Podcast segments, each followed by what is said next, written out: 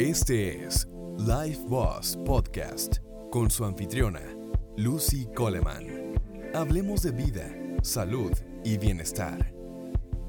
Hola a todos de nuevo y bienvenidos a mi podcast de Life Boss Network. Yo soy su anfitriona, la doctora Lucy Coleman, y vamos a hablar hoy acerca de la salud mental en la pandemia, la segunda parte, que es lo difícil que ha sido durante toda esta situación poder afrontar y llevar todo lo que esto nos ha incurrido en nuestra vida y los cambios tan enormes que muchas personas han venido viendo y evidenciando que vamos a tener que incluso mantenernos así por mucho más tiempo.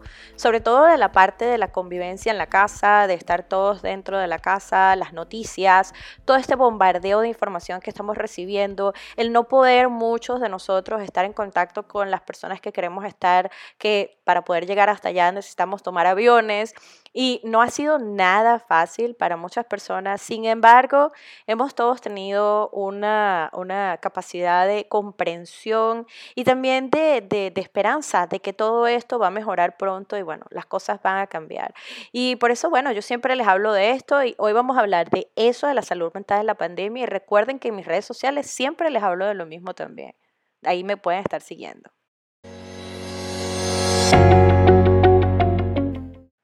Para muchas personas, el estar en este momento dentro de esta situación que estamos viviendo de pandemia y que ya llevamos varios meses en ella, no ha sido fácil de llevar y muchas personas han desarrollado ansiedades, muchas ansiedades, depresiones, molestias y frustraciones porque nos sentimos como un estado de encierro donde estamos confinados en nuestros lugares donde vivimos o incluso la ciudad, pero no mucho más allá.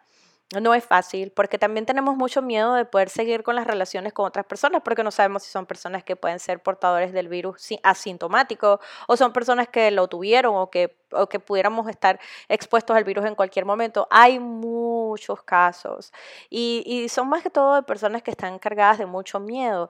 Yo veo esto que está también muy relacionado con el estar más expuesto a las noticias. Si estamos más expuestos a las noticias y las vemos, las noticias son eh, eh, muy difíciles de llevar. A mí usualmente me llegan muchos reportes de, artículos que salen y que se publican usualmente acerca de la situación que se está viviendo, artículos acerca de la, la situación de la familia, el trabajo, o qué es lo que va a pasar, si el mundo va a seguir siendo el mismo luego de esto o no, cómo estos cambios están afectando al mundo en general, la parte de la seguridad, son muchas cosas que han influido. Y yo les digo que causa ansiedad. Hay cosas que posiblemente antes pude haber leído de una forma crítica y, me hubiese eh, gustado seguirlas leyendo, pero hoy en día siento que me causan ansiedad. Entonces siento que ya hay artículos que una vez que comienzo a leerlos y me están causando ansiedad, no puedo seguirlos leyendo.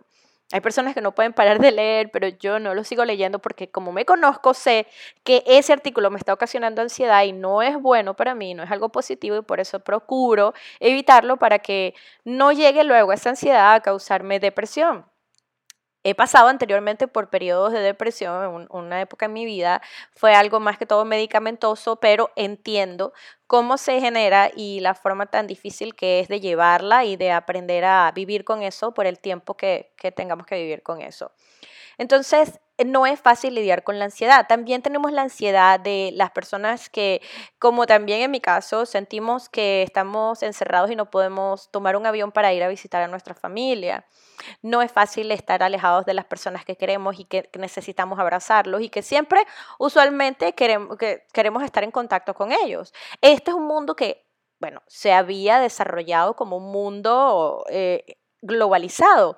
Y al serlo así, muchas personas sintieron que el mudarse a otros países o lejos de su familia no era realmente estar lejos porque era simplemente tomar un avión que en algunas horas íbamos a estar de regreso en nuestros, eh, con nuestros familiares y los podíamos ver sin inconvenientes. Pero ¿quién iba a imaginarse que nos íbamos a encontrar en una situación donde ahora tomar un vuelo es algo casi imposible porque no solamente los vuelos están escasos, sino que también costosos y de paso hay aeropuertos en muchos países que siguen cerrados y siguen cerrados de forma indefinida, no se sabe ni siquiera cuándo puedan volver a abrir. Esto no, no nos genera tranquilidad, todo lo contrario. Esto nos genera mucha ansiedad y preocupaciones porque digamos que algo pueda suceder y no podemos llegar al lugar o al sitio donde queremos llegar y poder solucionar. No es lo mismo estar en internet y estar en contacto que estar allí con nuestros seres queridos.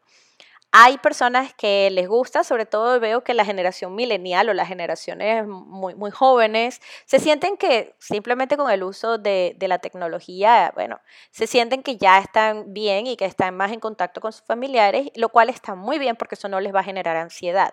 Sin embargo, en mi generación, yo siento que eh, es distinta porque es una generación donde yo necesito el contacto físico y necesito estar allí. No es lo mismo. Y saber que no puedes llegar al sitio donde están tus personas que amas y que quieres no es nada fácil. Esta es otra cosa que está generando bastantes problemas en muchos hogares porque tengo muchos pacientes que también me han manifestado estas inquietudes y es algo que los está inquietando muchísimo e incluso les está causando alteraciones de sus patrones de sueño. También en la parte del trabajo, el trabajo ha sido muy complejo para muchas personas porque trabajar desde la casa no es lo mismo y no hay personas que pueden ser tan productivas como otras. Hay muy pocos, el porcentaje es muy disminuido de las personas que realmente pueden ser productivas desde la casa. Y también dependiendo de la situación, porque si son personas que tienen familiares, que viven con ellas, pero son personas adultas, puede que sean un poco más productivos, pero cuando son niños y sobre todo pequeños, ellos necesitan más atención y si no están en el colegio, ellos quieren jugar y al no poder jugar en el colegio con sus amigos o con sus maestras, van a requerir la atención de los padres. Esto también va a hacer que el nivel de productividad de los padres se vea un poco más reducido.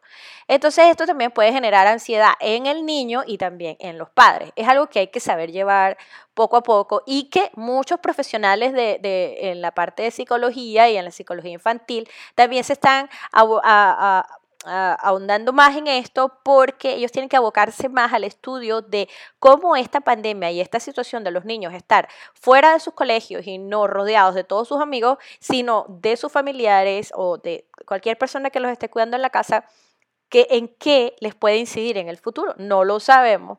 Bueno, eso lo veremos ya en ensayo y error es algo que tenemos que ver en la práctica en el futuro, cómo va a desarrollarse esta situación con los niños también. Es una situación bastante compleja en ese sentido. Sin embargo, les puedo decir que eh, yo veo que los avances con lo de este virus, los descubrimientos que se están haciendo han ido eh, eh, de una forma muy positiva. Aparte de que hace poco leí que el 80% de las personas que tenían el virus eran asintomáticas, es un porcentaje más disminuido el que realmente eh, presentan síntomas y mucho menos, un porcentaje de quizás de 1 o 2% los que presentan los síntomas más complejos, que son los síntomas más severos, que les pueden ya afectar incluso la vida. Pero eh, realmente es una enfermedad que, que, bueno, que la mayoría de las personas es, puede ser asintomática o con síntomas muy leves. Esto es algo positivo y también, bueno, estamos en, en el desarrollo de medicinas o de vacunas que pudieran ayudar también con este tipo de, de virus.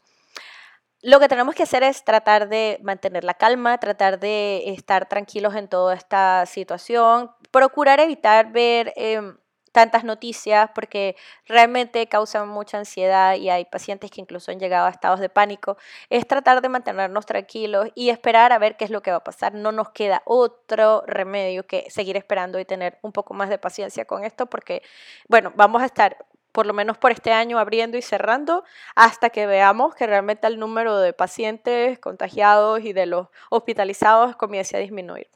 Por ahora me despido de ustedes diciéndoles que recuerden que tenemos un grupo, mi colega Neil y yo, eh, de, de eh, Life Boss, eh, Salud Mental Life Boss en Facebook, está disponible. Allí pueden comunicarse con nosotros y pueden eh, interactuar y decirnos cuáles son sus inquietudes y si quieren hablar acerca de algo.